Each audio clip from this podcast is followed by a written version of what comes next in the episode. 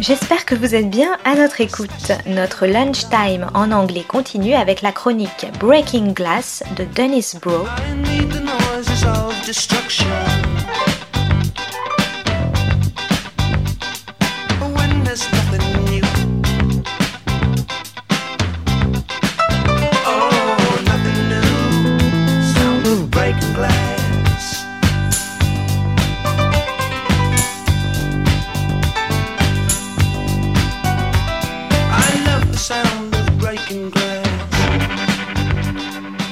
This is Broe on the Global Film Beat, Breaking Glass.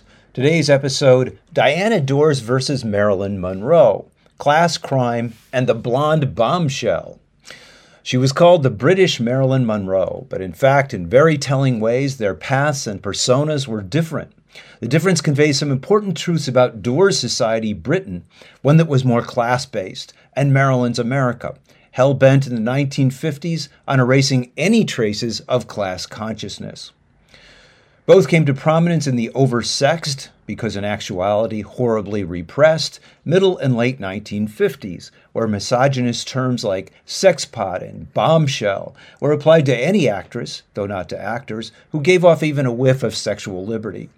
With Marilyn, this aspect of her persona was seen as part of her naive charm. With Dors, it was part of a bad girl image from which she never strayed. She truly maintained, as a critic once described Richard Widmark, who often portrayed seedy lowlifes, the courage of her own sordid convictions. Yet, underneath the tawdry image, in her British noirs of the period, The Long Haul, Tread Softly Stranger, Passport to Shame, all available for free on YouTube, there was an acute identification with her working class roots and with the pain as well as the solidarity that an exploitative class society often engendered. These films, in which he had a prominent role in the late 50s, were the precursors to the whole scale entry of working class characters into the British cinema in the early 1960s with what was called the angry young man or the kitchen sink films, because they often featured working class figures lurking around those sinks beginning with Richard Burton and Look Back in Anger and featuring Karel Reisz's majestic Saturday Night and Sunday Morning. Marilyn had a different trajectory. She too had a humble working class background, uh, and in her early films, John Huston's The Asphalt Jungle, Roy Ward Baker's Don't Bother to Knock, and Preminger's River of No Return, she was often a set upon outsider who still managed to maintain her innocence. But something happened around 1954 when she moved to New York and started studying at the Actors Studio, which nearly ruined the authentic quality she brought to her early roles. When she became an actrice and started acting, she began to conceal all aspects of her actual roots and moved toward becoming an unmoored icon in a 50s America that claimed to have abolished all class distinctions in the victory of capitalism. The low point of this second phase was 1956's Bus Stop, torn from the condescending New York stage, where she plays a bar singer who falls for a rodeo cowboy, Don Murray. Both are seen as nearly subhuman, so inarticulate they can hardly communicate.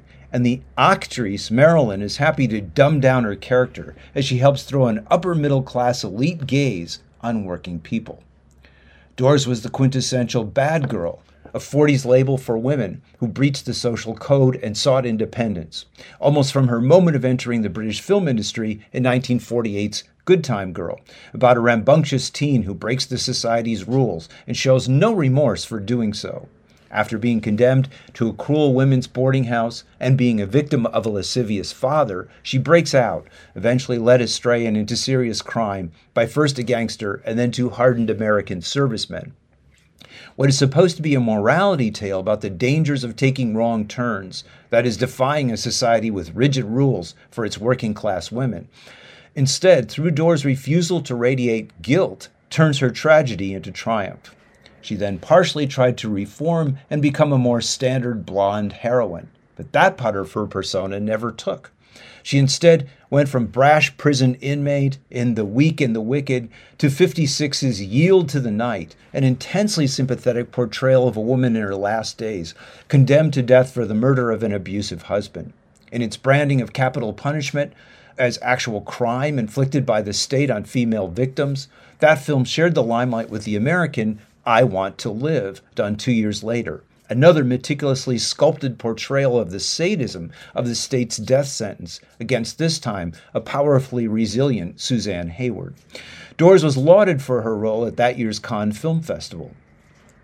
Dors was then offered a contract with RKO in the US, and her persona was immediately altered in John Farrow and Jonathan Latimer, the director and screenwriter of The Big Clock, to first bad girl and then repentant sinner in The Unholy Wife. She is saddled with a 50s loving, but actually coercive, arrogant, moralistic Napa Valley wine merchant Rod Steiger, who can only think of their child, which his wife never wanted. Had it been made today, this film might have been called The Unhappy Wife, as in the end, Dors is stripped of her platinum blonde hair, and as a bowed brunette awaiting the electric chair, she repents and finds religion. The film, which strayed so far from her persona, was not a success. Perhaps the best thing that happened to her was that she returned to Britain and starred in three remarkable noirs.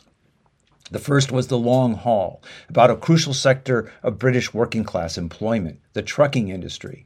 Victor Mature, his hard bitten face here still able to convey longing before he consumed himself in an alcoholic frenzy, stars as an American vet who signs on to a transport company run by a gangster. Dors is the at first equally hard bitten gangster's moll who instead falls in love with family man Mature, but eventually cedes her place with him and returns him to his family as she consigns herself back to her former prison as a club girl at the Congo Club. She is both seductive, but in the end also attuned to Mature's wife and child. Her meeting with them is presented not as submission to bourgeois morality, but as solidarity in her recognition of their importance.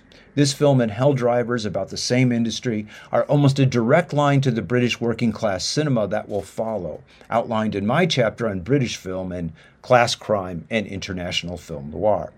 Next comes perhaps the best of this trio, at least in terms of Dors' persona. In Tread Softly Stranger, she comes between two brothers in one of the bastions of the British working class, the northern steel town in Yorkshire of Parkgate. The film features extensive on location shots of the factory, which one of the brothers, an accountant, intends to rob. Dors' character, Calico, at first a kind of freeloading sexual user, is pushing for the robbery and seems to be nothing but a gold digger, as she instead falls for the accountant Dave's older brother, Johnny, an itinerant gambler returned home from London to hide because of his debts. When the crime unravels, though, Johnny charges her with exploiting men. Doesn't anybody mean anything to you? She answers with a remarkable monologue which softens and makes understandable her path, and which is not only her character's story, but also partially autobiographical. I come from a slum, from the gutter, where it's quite a step up even to the pavement. I never had a home. I never had a father my mother could put a name to. I never had a thing till one day I found I was attractive to the opposite sex. My legs could be used for something other than to stand on. I had one talent most people haven't got any. So I used that talent and I got tough. She then says she never loved anyone until Johnny, so in her mind, she was never unfaithful, but that she is faithful to him. The monologue is a clever deconstruction of the exploitive personality she was forced to adopt and her struggle to escape it. She will wait for Johnny, and this becomes the fullest expression of the pain behind the bombshell persona perhaps ever in the cinema.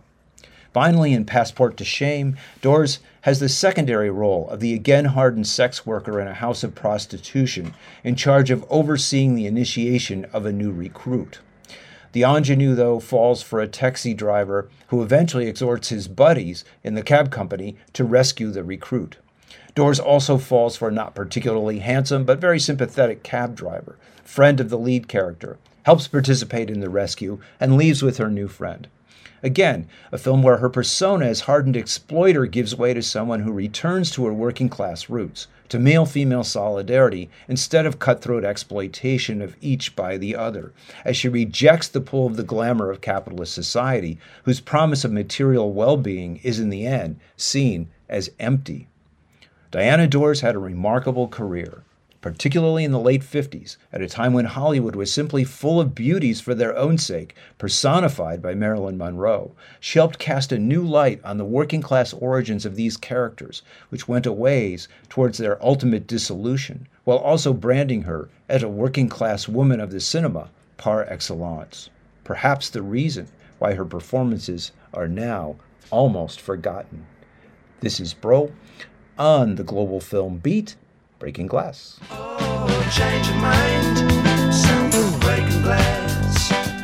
Dennis Broe is the author of Film Noir, American Workers and Postwar Hollywood, Class Crime and International Film Noir, and Maverick or How the West Was Lost. His current book is Hyper-Industrialism and Television Seriality, The End of Leisure and the Birth of the Binge. C'était Breaking Glass de Dennis Bro sur Art District. Très bonne suite de nos programmes, jazzistiques et artistiques, à notre écoute.